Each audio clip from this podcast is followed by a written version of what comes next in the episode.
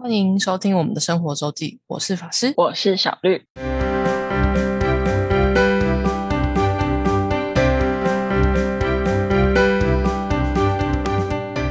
又到了我们分享生活的时间啦。没错，那今天今天的主题就是小绿刚还被我卖关子中，我今天要来讲讲，就是现在已经十一月中了嘛，就是记录秋季的季节。然后就是日本的旅游旺季要开始哦，秋季是要干嘛呢？要赏红叶呀！哦，对，就是我要来讲讲。但我们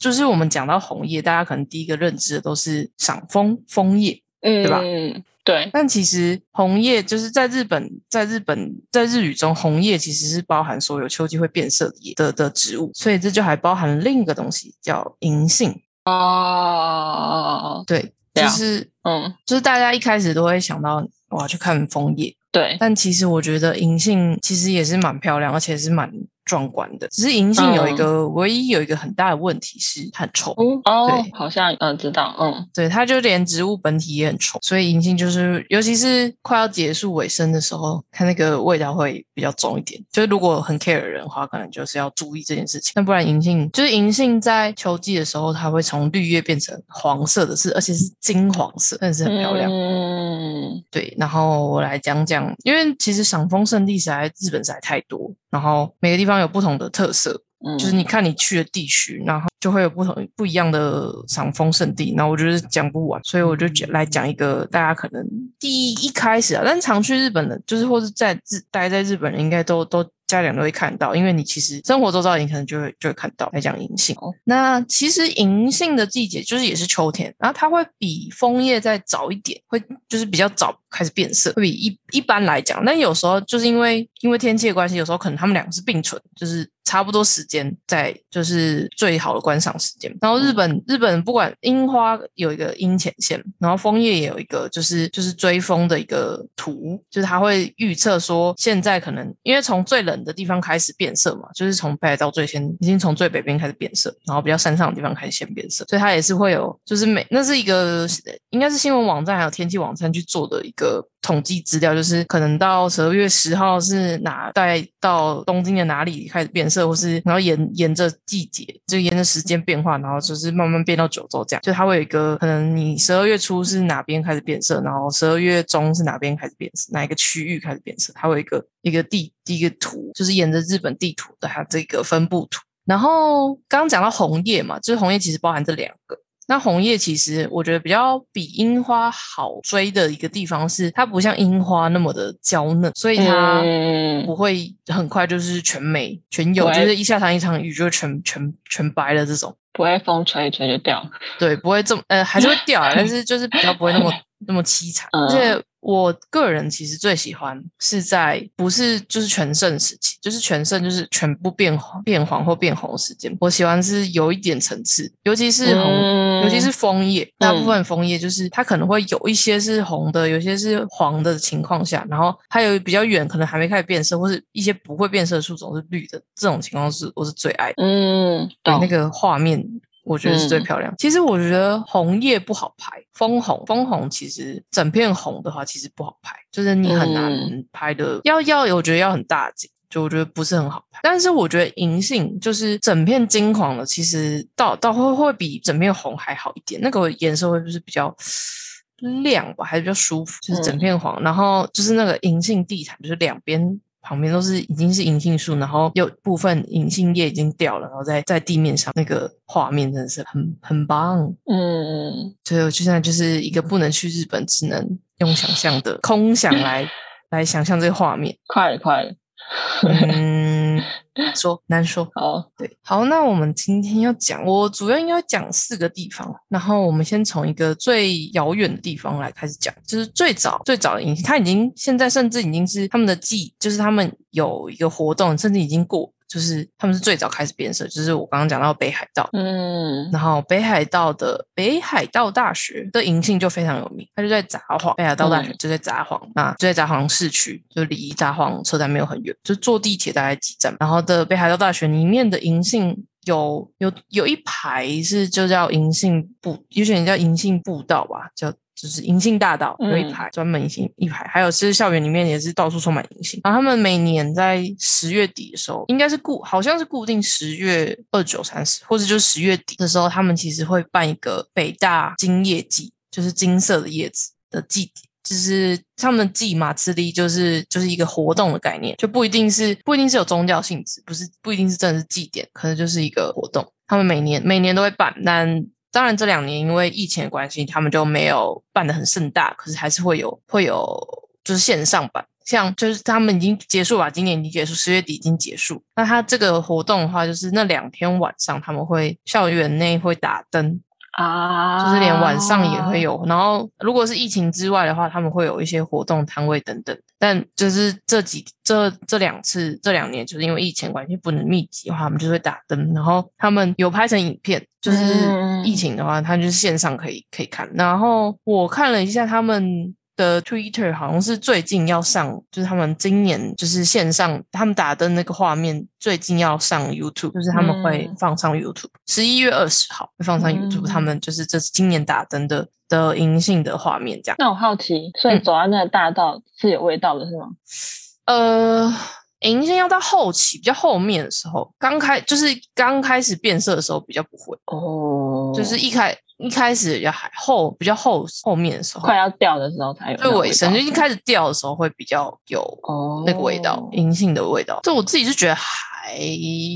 好啦，是不嗯至于到很夸张，而且它嗯它跟那个就是杏杏仁茶那个味道是不太一样，嗯，不是不是那个杏仁茶那个味道，你是波港的米感。我看有人写说跟脚臭味有点相似。呃，我不知道 他所谓的脚臭是什么味。对 他他他分析那个成分，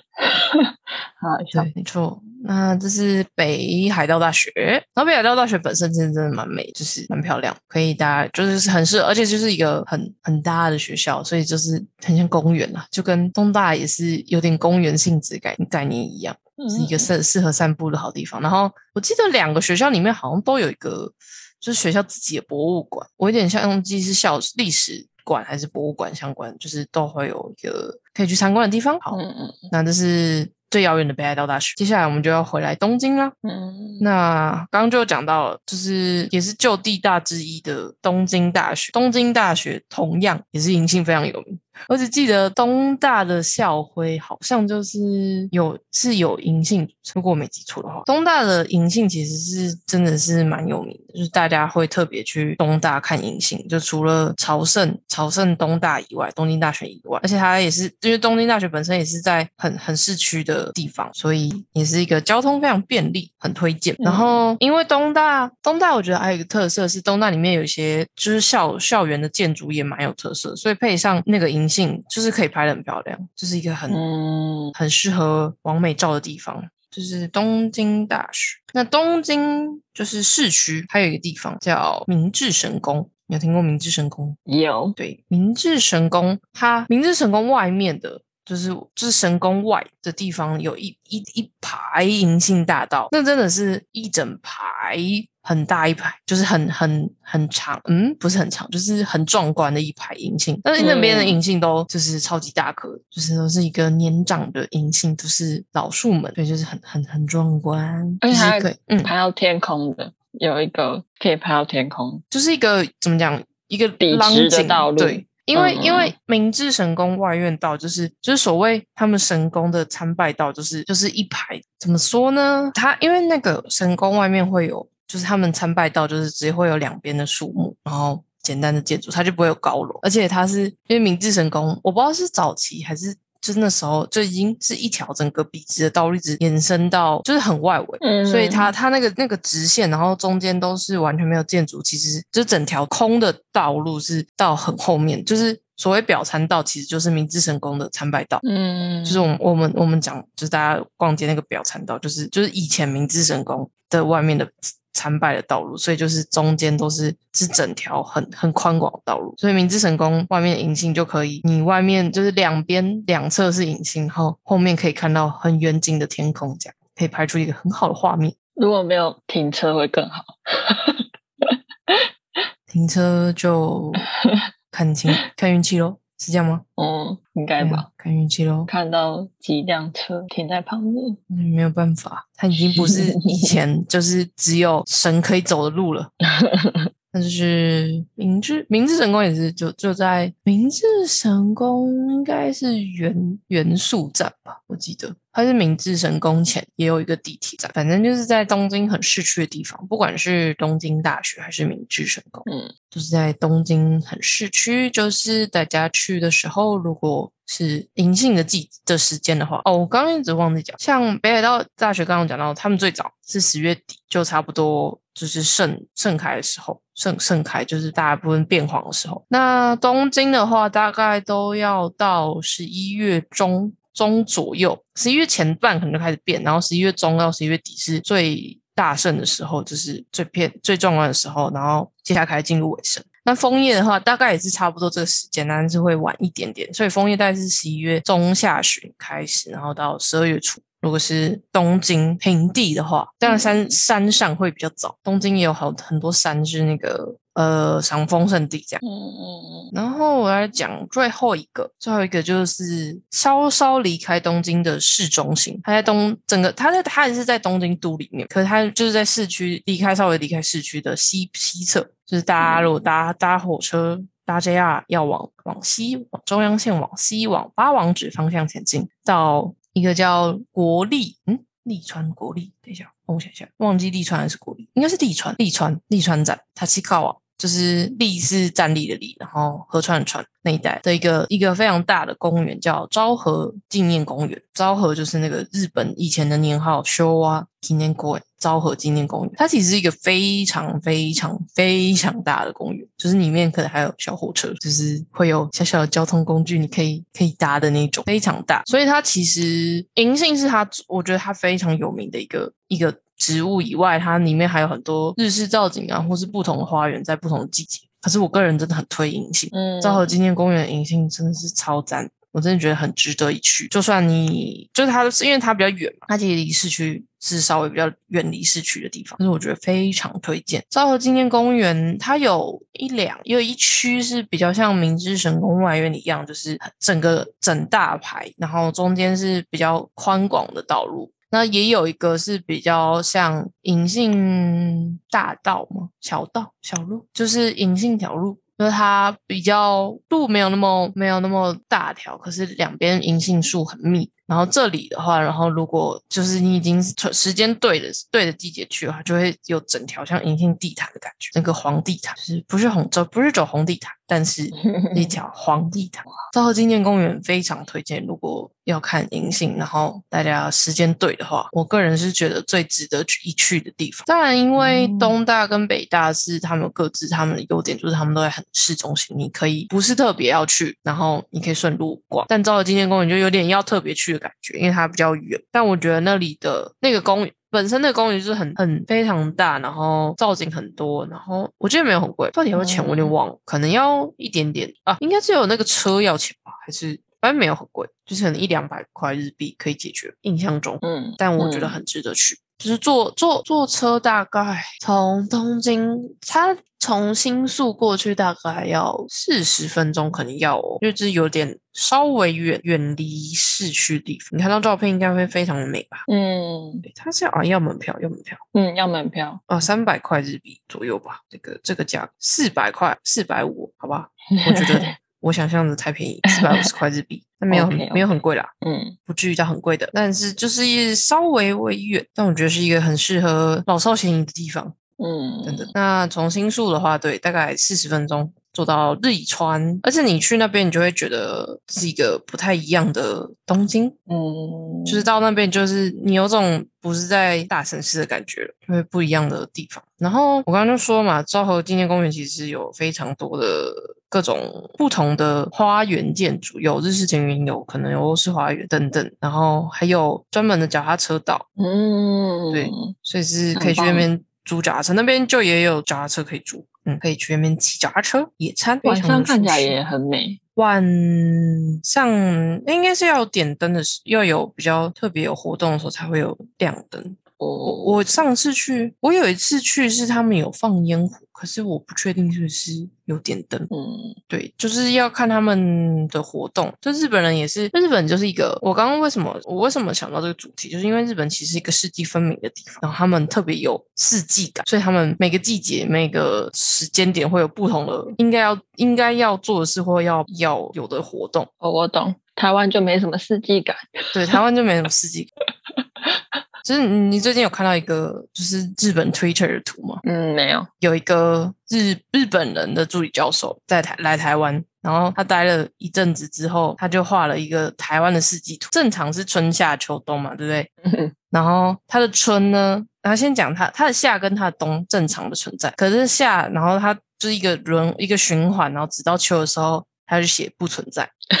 秋季不存在，然后我刚刚说夏天跟冬天都有，然后到春的时候呢，它春又有一个小小的图，是一个春夏秋冬自己一个小循环，然后就是箭头乱指，就是春季就是春夏秋冬什么都什么可能什么情况都会出现，春季等于春夏秋冬这样 的一个 Twitter 上前阵子一个台湾四季图，曾经前前阵子很有点有点红的一个一张图，然后大家都觉得非常中肯，不愧是来 来台湾待过的一个日本人这样，对，所以日本就是很有这个四季感。那十一月就是你会看到旁边开始变叶，颜色开始变啊，黄叶啊、枫叶啊等等等。嗯然后接下来呢，就开始圣诞节，圣诞节就有圣诞节的活动，然后哦，圣诞节可能也会打仗，然后圣诞节接近他们年尾了嘛，然后圣诞节就会开始点灯，就会有夜间点灯，各种夜间点灯，然后他们就要过年了，就是他们是过元元旦嘛，就是过年，然后他们就有年假，是各种一个一个季节的活动。是非常有四季感的一个国家，嗯对，所以这就是银杏。那我就讲这四个地方，虽然就北海道大学比较，就是它比较，就是大家要去到札幌啦，要特别去到札幌。你如果去札幌的时候，可以考虑去，然后只是时间用对的话是，我猜北海道可能十月中吧，北海道可能真的很早，嗯嗯嗯，十月中哦。然后我们刚刚有讲到东京大学嘛，我就说我刚刚确实去确认一下，东京大学的校徽就是它是一个黄黄色跟蓝色的银杏，它是一个左边是一个左上左左上方是一个黄色银杏，然后然后一个蓝色的倒过来的银杏，这个组成的一个图，反正就是银杏啦，哦反正就是银杏啦。哦，是东大的校徽，但我不知道为什么，但我知道银杏是他们的校徽，就这样。嗯，北大应该我记得不是，北海道大学应该不是，但他们好像也有用，也有用什么？对，北海道大学看起来也是个什么花？对嗯，也是个什么花？就是我记得我我有印象，它就是很植物很绿，嗯，对对，就是东大就是也是用它的校徽就是银杏，所以你会看到他们那个东大的周边商品，你会看到他们学校相关的物件都是有各种银杏的 logo 这样。所以银杏，我们今天银杏就讲到这，然后我觉得枫叶实在太多了，我就不哦。但我我讲一个，就是刚刚有讲到，你刚刚有也有讲提到，就是你有看到昭和纪念公园，人家晚上点灯也很漂亮。嗯就是日本人除了白天赏枫以外，他们也很流行夜枫这个东西。嗯，就是在一些枫叶的景点，就是会点灯，晚上就是会打打 spotlight 打在枫树上，或是就是他们有设计过了，对，所以他们也嗯很喜欢夜间点灯，在枫叶季的时候，就是一个要白天也要赚钱，晚上也要赚钱的状态，很努力的赚钱。因为你你知道我你要听我为什么会这样讲的原因，就是呢，哦，我但这个是京都，只是已经不是东京了，但反正一样，京都就是赏枫的圣地嘛，就是非常多知名的赏枫景点的景，像最有名的清水寺本来就已经是很有名了，对不对？然后它枫叶季节的时候会点灯，所以它已经已经够贵了，然后夜间赏枫的时候还要更贵，竟然还要加钱，而且还是排到炸。以前就是疫情前的时候，我那时候忘记去的时候，真的是你没有刚开始去，没有刚开门的时候去，那你就是最后快要结束的时候再去就好，那是排队排到死。嗯，对，清水寺的夜间参拜，夜间特别参拜，就是会在枫叶季的时候开，真的是很嗯夸张。可是我得说，就是如果你选对时间去，很漂亮。嗯因为清水寺后面有个叫应该叫青莲院，就是我还是不是很懂，反正就是后面有个比较深山的一个神社，嗯，神社还是庙院，然后它会有打一个光，就是你大家看到那个清水寺夜风的。照片的时候都会看到一个蓝蓝的光束，是那种很强的光束，而且是整个化开整个整个天空的那种亮度。就我不知道为什么青年院要打那个光，可是 anyway 它就是会出现在金水舞台的上空，嗯所以那个画面就会很漂亮。就想想当年我第一趟去自己去自己一个人在日本玩的时候，就是去了京都，然后就是拍那张照片，然后就开始了我各种拍照的的状态对嗯。就是因为那张。哦，清水是那个很经典的一个清水舞台的夜风照片，对，然后京都各种真的是各种有夜间参拜，真的是多到就是五六间以上有，然后很有名的基本上都要排。嗯对，有名的是排到爆，然后然后还有东京，其实也有东京有东京都内，其实有一些就是特别保存的庭园，日式庭园，然后也会有赏枫、夜枫、点灯。晚间参拜，东京好像没有特贵啦，我印象中可能就一样价钱，嗯但是是夜枫。然后刚刚讲他们是一个四季分明的国家，所以除了枫叶以外呢，春天大家很知名的日本是樱花嘛，啊，嗯，也有夜樱这个东西啊，哦，就是你看他们，他们真的是很厉害。枫枫叶季秋天夜枫点灯，嗯圣诞节晚上过年还有另外的点灯 illumination，就是就是灯光秀，就是这就是四季分明的好处。灯光秀。然后春天的时候再来夜莺，也还是晚上继续转。对，然后夏天啊，夏天放烟火，花火节。嗯，对，然后又秋天了。你看，四季晚上也都还可以赚，想办法努力赚。没有淡季。没有淡季，有了，所以是淡季就是那个五月底啊，然后快夏天的时候，对对对，就那个季节转换，然后什么都没有的时候就是淡季，梅雨季节。梅雨季也是淡季，对，错，这就是四季分明的日本。所以我觉得有一些日本人特别有感觉的东西，对台湾人是相较没有嗯所以台湾人就不会那么那么有这种四季感。你像南部的人，可能都你是一年四季都短袖，就可能偶尔冷寒流来，然后拿出外套，但基本上这短袖不可能会收。嗯你在日本就这种都不能活。南部就是早晚吧，温差大。日本温差也很大，但要哦进入秋秋冬的时候，现代的时候温差也是有个十度左右。嗯所以有一些我觉得不太一样的民情啊，在有些时候，嗯但就四季分明，所以你去一个地方就要去四次，四季有不同的风景，这样很棒。如果你是日日本人的话，很好赚。一直有地方可以去，真的，每个季节都有每个季节该做是该该有的活动。真的错，好，那我们今天的日本银杏分享就到这。好哟。小绿最近有什么大事吗？没有，没有，好哦，那我们今天就到这啦，感谢大家收听，我是法师，我是小绿，大家再见，拜拜。拜拜。如果想要看看我们在生活周记所提到的内容、照片等，欢迎追踪生活周记的 Instagram 跟 Facebook 粉丝专业哦。